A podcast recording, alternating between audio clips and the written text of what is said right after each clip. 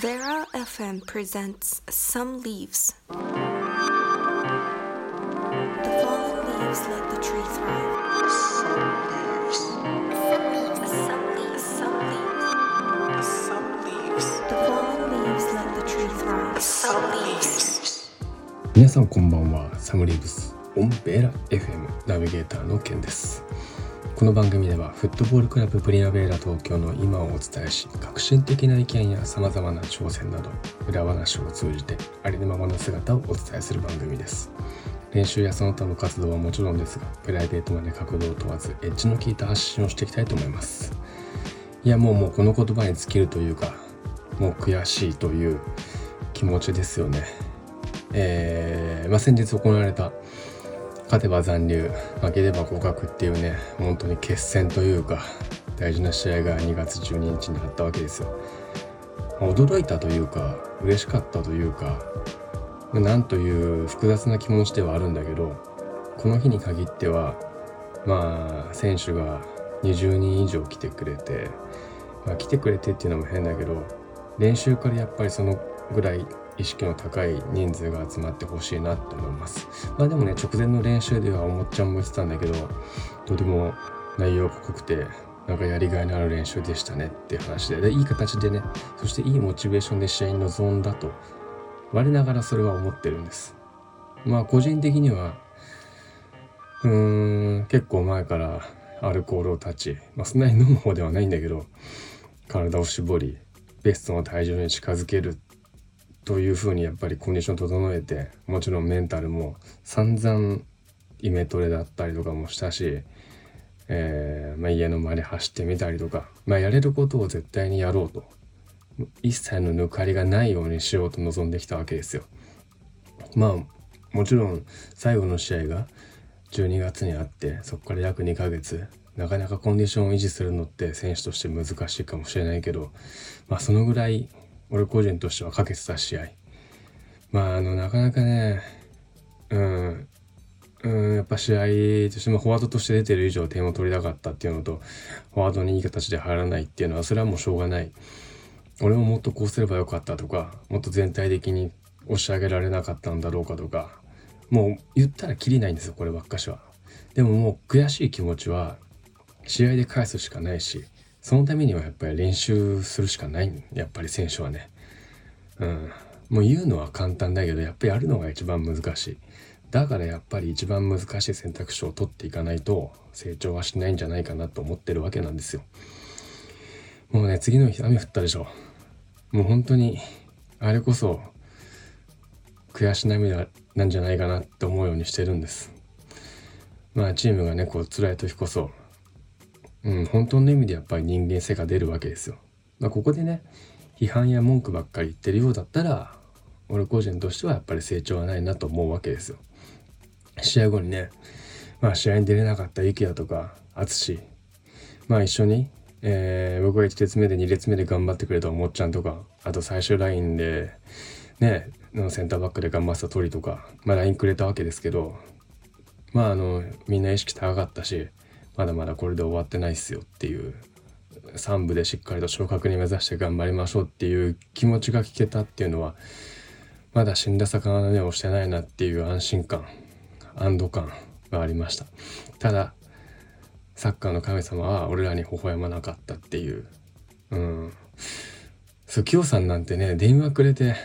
キヨさんなんてって言ったらあれだけど試合にね出る保証がないのにそれでもチームとして戦ってくれていや本当に悔しいよねって、まあ、次の人と長電話したんですけどなんだろう、うん、まああんまりこうね口では表現できないけど寝れなかったよって言ってくれてあそれほどキヨさんもベンチで戦ってくれたんだなっていう気持ちがあってなんか嬉しかったですね。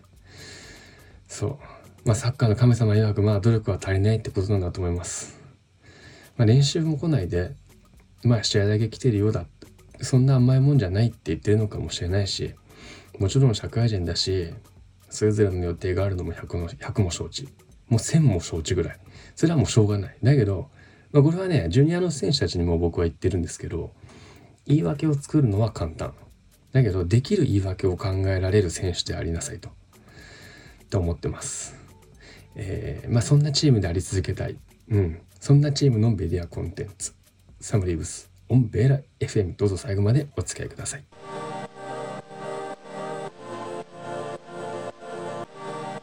The fallen leaves let the tree thrive. This program is brought to you by Warlocks.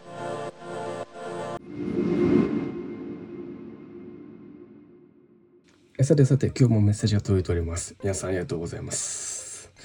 えー、ペンネーム川口ローリングスペシャルさんからいただきました。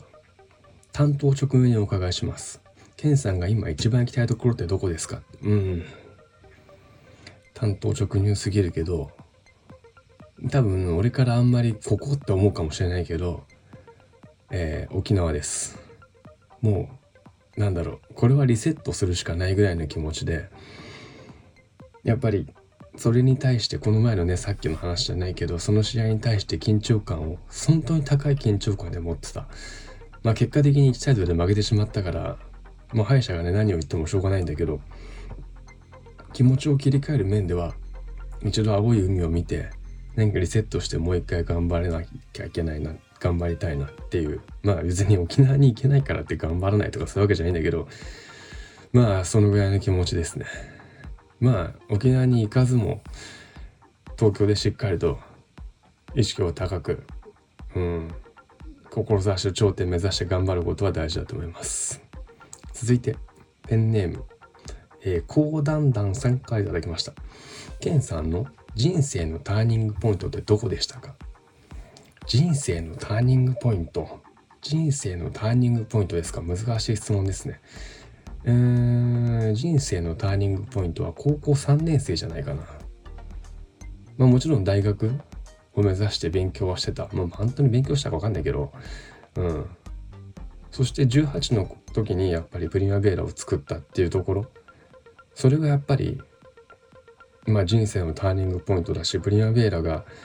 なかったら今の自分はないかもしれない。また何違う何かがあるのかもしれないけど、今の自分から逆算すると、プリマベーラが自分を支えてくれたっていうぐらいの気持ちもあるしやっぱそこについてきてくれた選手そして仲間そしてスポンサー指導者もういろいろもう本当に数えきれない人々もちろん辞めてった選手もいるだろうしうん契約がね満了してしまったスポンサーだっているけどでも関わってくれたのは事実だからやっぱりそういう人たちの支えがなくてリアベーラはないわけだからあのープリアベラがあることこそ人生のターニングポイントだと思いたい。まあ、じゃなかったらやってる意味ないしね。うん。まあ当時本当にがむしゃらにサッカーやってました。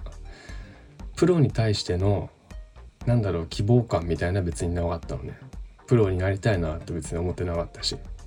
うん。けど自分のチームをまあこれはずっと言ってるんですけどプロ化することはできるんじゃないかって。そんなチームがあってもいいんじゃないかっていうのはずっと考えてたこと。だから人生のターニングポイントは高校3年生か18歳の時かもしれませんね。まあそれがプリマベラの出発点だということです。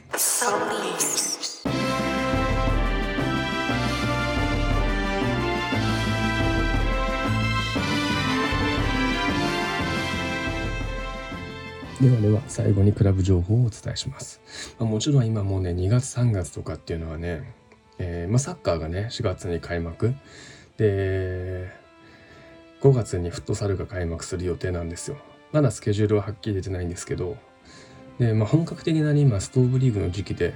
あのー、まあ、選手がこう新しくこう加入してくれたりもちろんあの選手募集今積極的にうちのチームしてますんで聞いてる方ぜひ、あの遠慮なく練習体験に来てくれればと思います。その辺はあのホームページにお問い合わせくださっても、インスタグラム、YouTube、何でも、どの窓口からでも結構です。まあ、ジュニアチームはね、えー、日帰り合宿が来月に行われて、まあ、今回は、えー、まあ普段ね、練習してないところ、練習してるところじゃなくて練習してないところで練習しようっていうのと、プラス収穫体験。これもね、この収穫体験一つもね、グリーンプロジェクトの成果と実績なんですよ。まあ、農家さんの協力がなくて、まあ、できないことだから、なんか今回は、人参がメインとか、まあ、この前打ち合わせしてきたんですけどなのでまあ美味しいカレーでも僕はカレー食べれないですけどあのーカレーに使ってくれてもいいし人参のおひたしとかまあ人参だけじゃないと思うんでいろんな種類収穫体験楽しんでくれればと思います、えーさらにメディアチームからは、えージャストプリアベーラっていうねこの1ヶ月をねまあ道しるべみたいな感じで、えー今2月でしょう。2月の道しるべはどんなかなと。まあ悔しさに泣いた残留戦なのかな。いやあれはもうもはや固有名詞で言ったら降格戦になってしまうのかもしれないけどでもそれがやっぱり選手たちとしては重いかなと。うん、なのでこの思いをバネにやっぱり次なるステップに行かなきゃいけないなと思うんですよね。いや監督のねヒデさんがやっぱりすごい悔しがってたというか正直あの後喋りましたけどどうしていいかわからないっていういやこればっかしはもう何とも言えないんですけどもうこの結果論になっちゃうのね結果論言ってもしょうがないんだけどまあ試合をこう想定するにはねまあ挑むにはプラン A とプラン B があるとするでしょう。仮に、まあ、今回は、えー引き分けでも残留確定するわけじゃん。だから耐えて耐えて守りしのいでカウンターのチャンス伺うっていう作戦もありだと。ね。じゃあ仮にプラン B がもし1点をうちが先に取っていたのであれば相手のプレッシャーは半端ないわけですよ。だって相手は同点じゃダメだから2点取りに行かなきゃいけないじゃん。そしたら今度さ前見に来た時に裏が開くでしょ。だから裏を狙えるっていう。こればっかしはもう本当に結果論。うん。だしまあ解説者がする仕事なのかもしれない。で今回はね、まあ、監督とまあいろんな相談もしたりいろんな話を本当にたくさん話しました。まあ選手を見て結局は社会人ってやっぱり来る選手によって左右してしまうっていうのがもう残念ながら宿命。なかなか実力のこう定着って難しいのかもしれないけど、まあ、それでも、えー監督は当日の選手を見てプラン B を選択したっていうだけだと思う。そんなのは正解なんて誰も知らないしどっちも悪くない。A だったら B だったらって言ってもきりないから。でもただ一つ言えることは選手は監督の意図を汲み取りそれをピッチの上で表現するのが選手の役目だと思うんですよ。ただ僕らにはまだその実力はなかった。だからまあもっともっと練習しなければいけないしもっともっと気持ちを引き締めなきゃいけないと思うんです。まあこれも長い人生において一つの糧になる一戦。この先今までもそうだけど何百試合何千試合ってしてるわけだと思うんでいい思い出でまたステップアップするね。うん。大事なツールにしてくれればと思います。さてさて活動内容は引き続き Instagram や YouTube をご覧ください。質問や投稿メッセージなどお問い合わせは Instagram のメッセージかメール。またはサムリーブスの動画にコメントする形でも結構です。なんか最近 YouTube のショート動画が伸びてるって話だけどあの伸びてるだけじゃなくてぜひねチームに遠慮なくお問い合わせください。さてベーラ FM サムリーブスもエンディングのお時間です。最後までお付き合いいただきありがとうございます。ベーラ FM サムリーブスいかがでしたでしょうか？またラジオの前でお会いしましょう。アクロス・ザ・プリマベーラお相手はナビゲーターのケンでした。グッドラック